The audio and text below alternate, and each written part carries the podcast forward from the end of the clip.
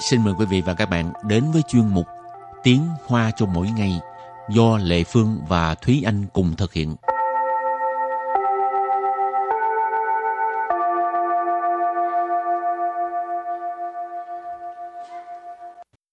Thúy Anh và Lệ Phương xin kính chào quý vị và các bạn. Chào mừng các bạn cùng đến với chuyên mục Tiếng Hoa cho mỗi ngày ngày hôm nay.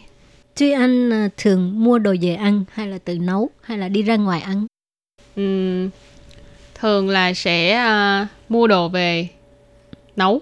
Siêng quá vậy, một mình nấu làm sao nấu vậy? Thì uh, đôi lúc là mua những cái uh, đồ sống về nấu nhưng mà đôi lúc thì là mua về rồi xong rồi thêm này thêm kia thôi. Tức là nêm lại cho vừa Nhưng khẩu mà vị của mình thôi. Cái lượng của một người ăn có chút xíu à. Ừ. Nhưng mà tại vì em không có thích không phải không hoàn toàn thích ăn ở ngoài cho nên uh, phải chịu khó để mà làm như vậy. Rồi nấu một món hả? Đúng rồi, chỉ có thể nấu một món thôi tại vì chỉ có một cái nồi thôi chứ đâu có nhiều cái nồi được. Vậy là nấu món thập cẩm. Ừ. Còn Lệ Phương thì làm biến nấu lắm. Tại vì à, nấu là phải à, rửa rau này nọ xong ăn xong phải rửa chén rửa bát nữa. Ừ. Chủ thì yếu- cái này là tùy ờ, cái thói quen của mỗi người Ừ. thôi. Rồi thì hôm nay mình à, cũng là học về những từ có liên quan tới ăn hả? Ừ, mình đã học hai bài liên tiếp về ăn rồi. Hôm ừ. nay là ừ. tập thứ ba nói về ăn. Ừ. Nhưng mà Con hôm nay thì phải ăn mà đúng ừ, không? Ừ, đúng rồi, có thật mới vật được đạo đúng không các bạn? rồi hôm nay mình học những từ gì? Hôm nay mình học uh, cái những cái từ này là thuộc dạng là nói về những người mà thường hay ăn ở ngoài. Thì cái nhóm người mà thường hay ăn ở ngoài mình gọi là ngoại sử chủ. Ngoại sử chủ. Ngoại sử 族。Ngoài sử chủ, ngoài sử tức là à, ăn ở ngoài, chủ ở đây ý chỉ là một cái nhóm người, một cái ờ, tập thể nào đó. Cho nên ngoài sử chủ ý chỉ là cái nhóm người mà thường xuyên ăn ở ngoài, chứ không có nấu ăn, không có ăn ở nhà.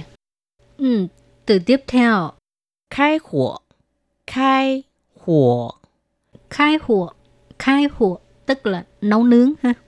Rồi từ kế tiếp, ngoại sủng, ngoại sủng Wai sông Wai sông Đây là một cái dịch vụ mà ngày nay rất là nhiều bạn uh, cảm thấy quen thuộc và thường xuyên dùng. Cái này gọi là giao đồ ăn tận nơi. Ở Việt Nam mình thường gọi là shipper hoặc là ship đồ ăn. Ừ. Thì cái này là quay sông tức là họ sẽ mang cái đồ ăn từ cái cửa tiệm mà mình đã đặt mang đến cho mình. Rồi và từ kế tiếp y của leo lý y của leo lý y của leo lý y của leo lý có nghĩa là ẩm thực quốc tế tức là những cái món ăn của nhiều nước Ừ. Và từ cuối cùng là 均衡饮食，均衡饮食， chuyên hưởng diện sử. Chuyên hưởng diện sử tức là ăn uống cân bằng. Ở đây là ăn uống cân bằng chất, cân bằng dinh dưỡng. Chuyên hưởng là cân bằng. Rồi diện sử là ăn uống. rồi thì à, như thường lệ ha sau khi mình học xong những cái à, từ vựng thì mình sẽ bước sang một mẫu đối thoại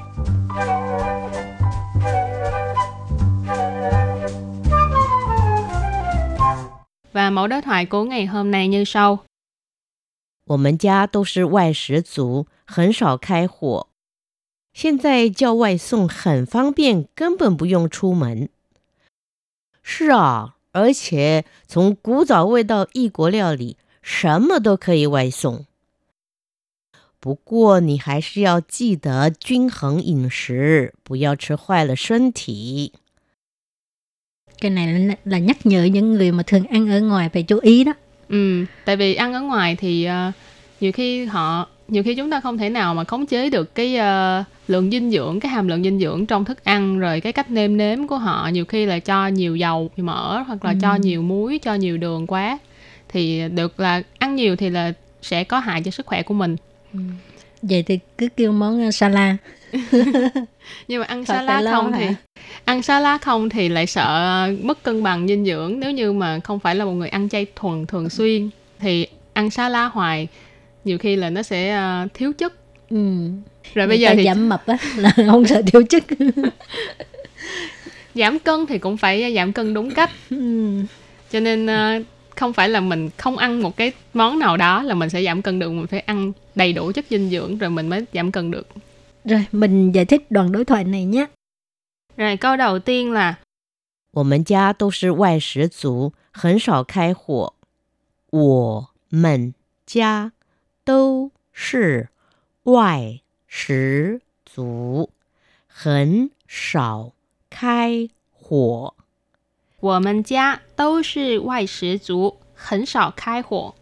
Trong câu này thì những cái từ khó chỉ có là cái từ quay sử chủ với là khai hùa thôi mà hồi nãy là thì anh với chị Lê Phương đã giải thích rồi. Wo men gia là gia đình chúng tôi, nhà chúng tôi. Đâu sư đều là ngoại sử chủ, ý là nhóm người thường ăn ở ngoài. Hỉnh sọ là rất là ít. Khai hùa là nấu nướng, cho nên câu này ghép lại là à, nhà chúng tôi đều là những người thường ăn ở ngoài, rất là ít khi nấu nướng. Rồi câu thứ hai, 现在叫外送很方便，根本不用出门。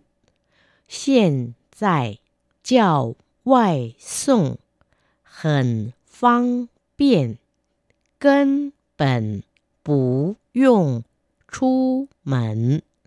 现在叫外送很方便，根本不用出门。Câu này có nghĩa là bây giờ mà kêu người ta giao hàng đến tận nơi á, giao đồ ăn đến tận nơi rất là tiền ha. À, hoàn toàn không cần phải đi ra ngoài. Hiện tại là bây giờ. Chào là kêu.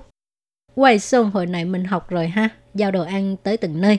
Hình phán biện. Phán biện là tiện lợi. Hình là phó từ rất. À.根本 tức là hoàn toàn. Ừ. Bù dùng là khỏi. Chu mình là đi ra ngoài, đi ra khỏi cửa. Cứ nằm ở nhà nghe nhạc được rồi ha. Ừ. Rồi à, câu kế tiếp là 是啊，而且从古早味到异国料理，什么都可以外送。